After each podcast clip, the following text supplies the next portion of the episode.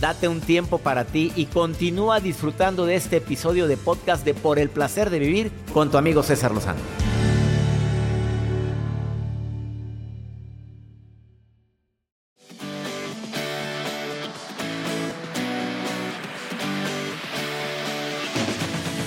Esta semana entrevistamos a Federico Barolín que vino a hablar de un tema bien interesante que fue la, la imaginación para bajar de peso. Y no sabes la cantidad de comentarios que hemos recibido de este programa. ¿No lo has escuchado? Te quiero invitar a que escuches todos los programas anteriores de Por el Placer de Vivir en mi canal de YouTube, canal DR César Lozano. ¿Quieres bajar de peso a través de la imaginación? Busca ese programa. Está entretenidísimo y muy impactante. Y hace rato me llama una persona de la frontera, de, la frontera con México, que vive en San Diego, trabaja en Tijuana y me está preguntando esto. ¿Cómo le hago para que una dieta no sea aburrida? Modifícala. Yo te recomiendo ampliamente que visites un nutriólogo para que te diga, mira, esta es la gran variedad de desayunos que puedes tomar. Cuando te dicen el mismo desayuno todos los días, pues por más que, por uno quiera, pues hoy va a ser aburridísimo. Es que debes de comer pollo todos los días. ¡Ay, por favor! ¿Te salen plumas al rato? Es bueno empezar por algo. Eh, y es bueno ir cambiando la dieta. Eh, la misma dieta tiende a aburrir. Y el problema también de seguir la misma dieta es que cuando le des al cuerpo otro alimento que ya no está acostumbrado, puede reaccionar de diferentes formas. Para bien y para mal.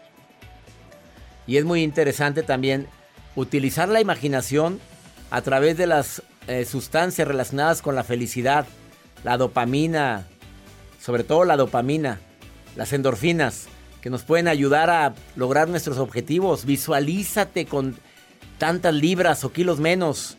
Visualízate con una ropa como te gustaría usar. Tú ves a personas que, oye, qué padre se le ve el pantalón y no se me ve igual. Puedes hacerlo si te visualizas. Y una técnica muy interesante que voy a agregar, ¿eh? Cuelga a la vista, en donde tengas que verlo todos los días, un pantalón donde hace tiempo que no entras, no cabes. Como decía mi maestro de anatomía, don Ramiro Montemayor, que en paz descanse, que no entras ni con nalgador en lugar de calzador. Ponlo a la vista para que digas, yo voy a entrar ahí. ¿Cómo? No sé, pero yo voy a entrar ahí. Y ese decreto es muy poderoso. Ahí quita de tu refrigerador todo aquello que te causa tentaciones.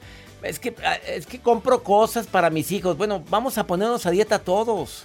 A comer saludable todos. Cuando, cuando lo hacemos así, se aplica la frase de que la unión hace la fuerza. Regresamos a un nuevo segmento de Por el placer de vivir con tu amigo César Lozano.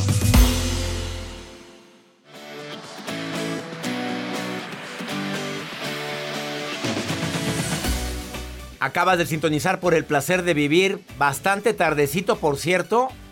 En un momento inicia una plática con Jesse Gobea, que es terapeuta infantil, está aquí en cabina y viene a platicarnos sobre un tema interesantísimo de cómo evitar la culpabilidad en los niños.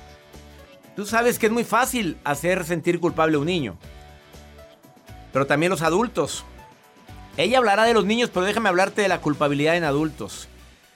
A ver, todos nos equivocamos, ¿estamos de acuerdo? Todos hemos hecho algún acto del cual nos arrepentimos, todos tomamos decisiones precipitadas.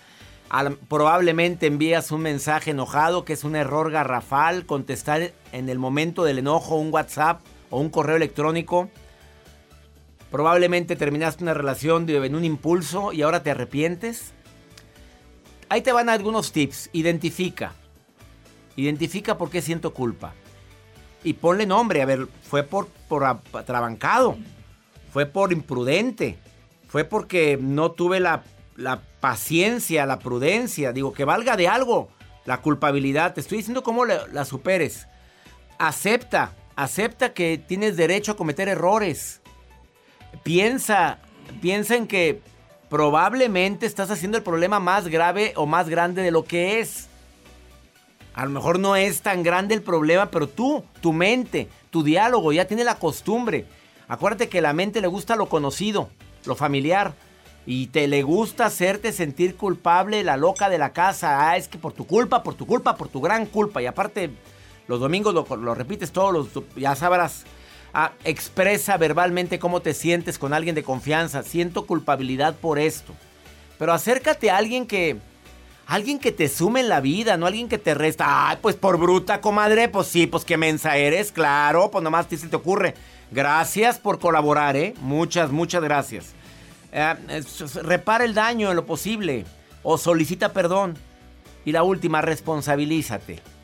En lugar de sentir culpa, di, quiero sentir responsabilidad, no culpa. ¿Se vale equivocarse? Sí, todos tenemos el derecho a equivocarnos. ¿Se vale regarla? Sí, pero también se vale pedir perdón y responsabilizarme. Silvia, te saludo con gusto. Gracias por estar escuchando el programa. ¿Cómo estás, Silvia? Hola, bien, usted, doctor, ¿cómo está? Bien, en un momento voy a platicar con Jessie Gobea, que es experta en terapia infantil. ¿Tienes hijos, Silvia? Sí, tengo tres. Y a ver, ¿te has de acuerdo conmigo que de repente sin querer queriendo los padres hacemos sentir culpables a los hijos de cosas que no deberíamos? Pues sí, yo creo que sí, la mayoría de las veces. Pero lo hacemos inconscientemente, Silvia, y sin querer queriendo. Bueno, pues sí, porque yo siempre he pensado que nosotros no, no, no, no nacemos con un manual de cómo criar a los hijos. Fuera bueno que existiera el manual. ¿Vas a ser mamá? Aquí está el manual, mira. Va. No, cada, cada hijo es diferente y cada padre también y cada madre es diferente. Este, ¿Cuál es el error más grande? ¿Cuándo sientes que cometemos el error más grande en relación con la culpabilidad con los niños? Dime un ejemplo, Silvia, que hayas cometido tú para ver si me identifico también yo. Bueno, yo creo que yo con el error que más he cometido es que es como que a veces les critico mucho a mis hijos o a veces estaba hablando de la, de la gordura o... Ups, tengamos cuidado con eso. Tengamos mucho cuidado con eso de la, gordura porque de repente les... Deja tú que les ponemos adjetivos, Silvia. Qué bárbaro, cómo tragas. Mira, parece sin y, pones un adjetivo de que lo puede herir por mucho tiempo y no le beneficia nada. Yo voy a poner otro ejemplo. Aprende de tu hermano. Me hace sentir culpable no ser yo con las características que tiene mi hermano culpabilidad. Otro ejemplo de culpabilidad. Así no te voy a querer nunca. No, qué niño tan feo, ya no lo quiero. Cuando crece ese niño se le puede grabar tanto esa frase en el subconsciente que cuando crece va a querer y va a exigir o va a mendigar amor de gente que no vale la pena. Porque como tiene grabado de que su mamá le dijo que así no lo va a querer. ¿Te das cuenta los estragos tan grandes que tiene la culpabilidad? Quédate con nosotros porque ya está aquí en cabina Jessy Gobea para platicar sobre este importantísimo tema. ¿Estás en el placer de vivir? ¿Quieres opinar sobre el tema? Más 52 81 28 610 170. Ahorita volvemos.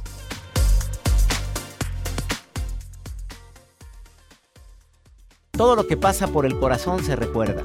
Y en este podcast nos conectamos contigo. Sigue escuchando este episodio de Por el placer de vivir con tu amigo César Lozano. Estoy seguro que la mayoría de la gente que me está escuchando aquí, que es mamá o papá o que en algún futuro desea hacerlo, no queremos tener hijos que se sientan culpables toda la vida, porque la culpabilidad es horrible. Se manifiesta en las relaciones que tienen, en las amistades que tienen, en querer a fuerza satisfacer la vida de los demás. Y es tan fácil hacer un hijo culpable o hacerlo sentir culpable toda su vida. Jessy Gobea, más de 20 años como conferencista, máster en psicología, consejera familiar. Te doy la bienvenida por el placer de vivir, querida Jessy. ¿Cómo estás? Doctor César, qué gusto saludarte. Feliz de estar nuevamente contigo. Un placer y un honor. El placer y honor es nuestro, Jessy. A ver, ¿cómo, cómo hacer hijos responsables y no hijos, este, cómo poder decir que se culpables, que se sientan culpables de todo? Claro, mira, eh, eh, es bien importante saber esto, eh, César. Como padres, muchas veces nosotros ya traemos aprendido como creencias que necesitamos hacer a nuestros hijos culpables para, para que nos hagan caso. Eso es lo principal. Y sabes que pues este es un error, porque como tú decías, les mandamos el mensaje de que si no hay culpabilidad, entonces no hay responsabilidad. ¿Estás de acuerdo? Porque la culpa de alguna manera se relaciona a la, a la responsabilidad. Pero nosotros como papás tenemos que tener bien claro que la culpa es una emoción. O sea, es una emoción que tiene una función. Es una, una emoción que se aprende, César. No nacemos con ella. Sí. ¿Sí? Y eso tiene que ver con nuestro estilo de crianza como tú estés criando es, es, lo que tú vas a educar, es lo que tú vas a enseñar y es lo que tú vas a transmitir a tus hijos. Ponme un ejemplo, Jessy, ponme un ejemplo de cómo como papá sí. le estoy transmitiendo culpas a mi hijo en lugar de responsabilidad. Mira, últimamente he escuchado muchísimo esto, César. Les decimos tanto gasto que he hecho, mira la computadora, mira la silla, mira la mesa que te puse para que tú puedas tomar tus clases y saques buenas calificaciones y mira cómo te fue. Ahí tú le estás mandando culpa, porque tú crees que dándole todo eso el niño tiene que tener buenas calificaciones. ¿Cómo sería la, la contraparte? Sería decir, a ver hijito, estoy notando que algo está pasando, ¿qué está sucediendo? Mira, eh, tú estás capacitado, tú estás habilitado para, para poder responder, para poder concentrarte, ¿qué necesitas? Mira, yo te pongo esto porque yo sé que esto te va a hacer que te distraigas menos. Yo sé que teniendo tus, tu, tu, computadora, pues vas a tener los elementos necesarios. Necesitamos dejar de decirle a nuestros hijos, César, es tu responsabilidad. Tenemos que habilitarlos, decirles, tú eres capaz. Oye, esto es lo que a ti te corresponde hacer. Porque sabes que, César, la culpa, pues como yo te decía, es una emoción.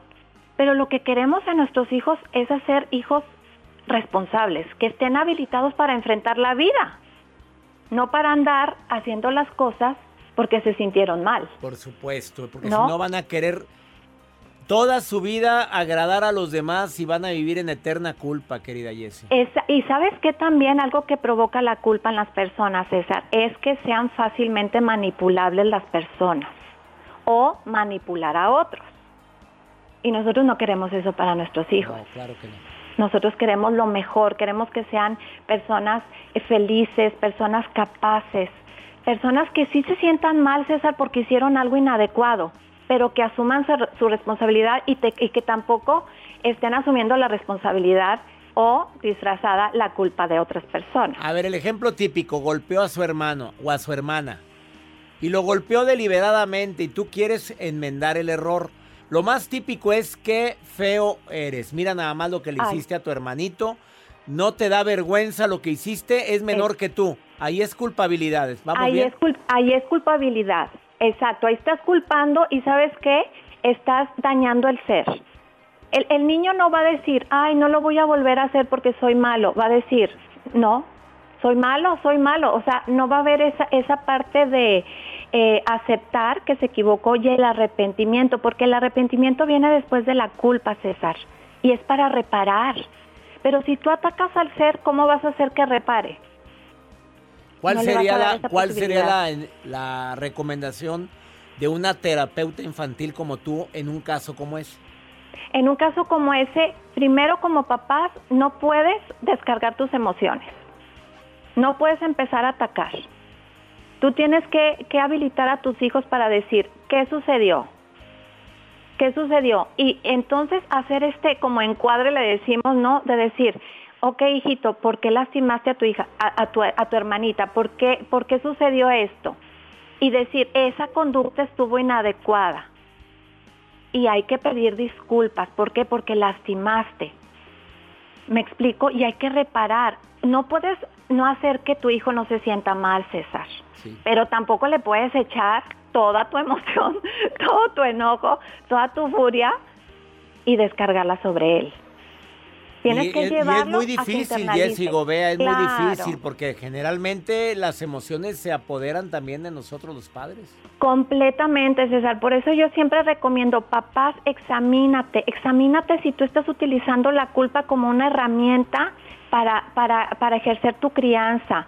Si es una parte de tus emociones que tú no has trabajado, entonces es la forma que tú tienes para resolver las cosas. Eso es algo importantísimo que como papás tenemos que hacer.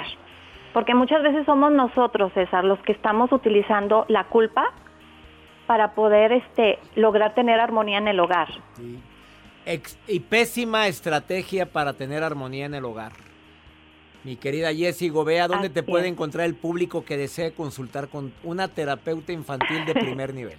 Gracias, César. En Facebook o en Instagram como Jessie Gobea Psicóloga. Ahí tengo todos mis datos y ahí, ahí tengo los talleres próximos para que tengamos una crianza saludable, César. Jessie Gobea Psicóloga, búscala en Facebook e Instagram. Te mando un abrazo, Jessie. Gracias por esta recomendación que acabas de hacer. Igualmente, querido César, un honor estar contigo. Tan fácil que es hacer sentir culpable a nuestros hijos y mejor hacerlos sentir responsables.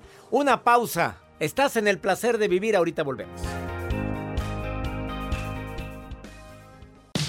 Regresamos a un nuevo segmento de Por el placer de vivir con tu amigo César Lozano.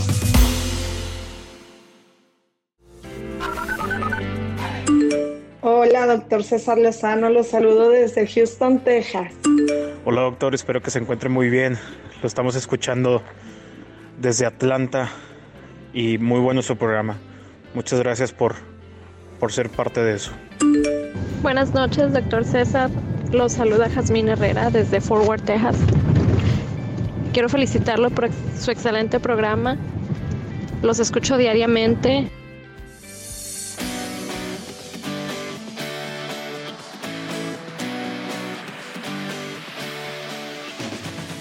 Gracias por sus saludos, mi gente linda de Houston, Dallas, Atlanta. ¿Dónde andas, Maruja querida? Te saludo con gusto. ¿Estás viendo mis redes sociales? Ay, gracias. Les saluda la Maruja, la coordinadora internacional y responsable de recibir las expresiones en redes hacia el doctor Lozano, que cada vez tiene mejor cuerpo el doctor. Pero bueno, les saludo con un ánimo feliz y desde Atlanta, desde Atlanta, Sara Ochoa nos dice algo que bueno, realmente me hace pensar. Dice Sara que ella quiere viajar, doctor, que está desesperada, que ya quiere ir a la playa, que anhela cuando viajaba, cuando era joven y que ahorita de casada no puede. Ay, perdón que me meta, doctor, pero mira, lo que puedes hacer, tómate un vaso con agua con sal. ¿Y qué tiene que ver eso? Échatelo rápidamente, vas a sentir y te vas a acordar de cuando eras niña, que te llevaban al mar y que tragabas agua en el mar, así, vas a sentir la sensación. Entonces eso te va a hacer sentir mejor, ¿verdad, doctor? No. No me meta, pero puede ser un buen tic. No, claro que no. A ver, Maruja, no le hagan caso, no, no. agua con sal. No, ahí te va a recordar el mar. Antes no dijo, salte como lagartija y asoleate con estos calorones que hay ahorita a la azotea. No, claro que no. Ay, Maruja, vamos con pregúntale a César. Una segunda opinión. Ayuda mucho y más cuando no hayas que hacer. Es el WhatsApp del programa donde me puedes mandar la nota de voz. Más 52 81 28 610 170. Su jefe dice que la, que la explota. Mira, mira lo que me dice esta mujer. Mira, escucha. Hola, doctor. Tengo una pregunta. ¿Cómo poner un límite a mi jefe de que siempre me pide cosas laborales en días de descanso o en horas que no son de trabajo? Y sobre todo porque veo que solo lo hace conmigo. ¿Estoy bien? ¿Estoy mal en quejarme? ¿Estoy mal en ponerle un alto? Gracias. Pues mira, yo tengo que aclarar algo. Aquí a mi personal, de repente yo les llamo en domingo para pedirles un favor, Joel. De repente te llamo y te digo, Joel, ¿me harías el favor de...? Y lo haces. Claro. Eh, pero tampoco abuso. No. Eh, a Jacibe también. Jacibe, de repente sábado en la tarde, pues no trabaja ya los sábados en la tarde. Y de repente te llamo y te pido un favor. Pero no abuso, obviamente. pero lo hago porque el trabajo mío de repente salen pendientes que tengo que resolver en fin de semana. Situaciones urgentes que tengo que resolverlos. Y tengo un equipo dispuesto. Yo no puedo acusar fríamente a tu jefe sin conocer si él confía plenamente en ti? Sin saber que eres una persona tan responsable que inspiras esa confianza como para llamarte. Pero aquí es la cantidad. Se convierte esto en abuso si es a cada rato. Tú puedes hablar con él y decirle, oiga, yo no puedo recibir llamadas fuera de horario. Si quieres hacerlo, hazlo y te hace sentir en paz, hazlo. Y no por eso te va a correr. Eh, probablemente te va a decir es que confío nada más en ti. Muchas gracias, pero pues le pido que confíen todos. Lo puedes hacer con, con todo derecho. Pero si es de vez en cuando, pues yo diría que te lo limitaras un poquitito y creo que no, y no te afecta tanto. Pero dices, en mis días de descanso o en horas que no son de trabajo y sobre todo porque veo que nada más contigo, contigo. La intención es porque confía más en ti o por qué. Nada más tú lo puedes contestar. Y ya nos vamos. Que mi Dios bendiga tus pasos. Él bendice tus decisiones. Oye, no olvides que el problema, el problema no es lo que te pasa, el problema es cómo reaccionas a lo que te pasa. Esto fue por el placer de vivir. Ánimo. Hasta la próxima. Gracias de todo corazón por preferir el podcast de Por el placer de vivir con tu amigo César Lozano. A cualquier hora puedes escuchar las mejores recomendaciones y técnicas para hacer de tu vida todo un placer. Suscríbete en Euforia App y disfruta todos los días de nuestros episodios pensados especialmente para ti y tu bienestar. Vive lo bueno y disfruta de un nuevo día compartiendo ideas positivas en nuestro podcast. Un contenido de Euforia Podcast, historias que van contigo.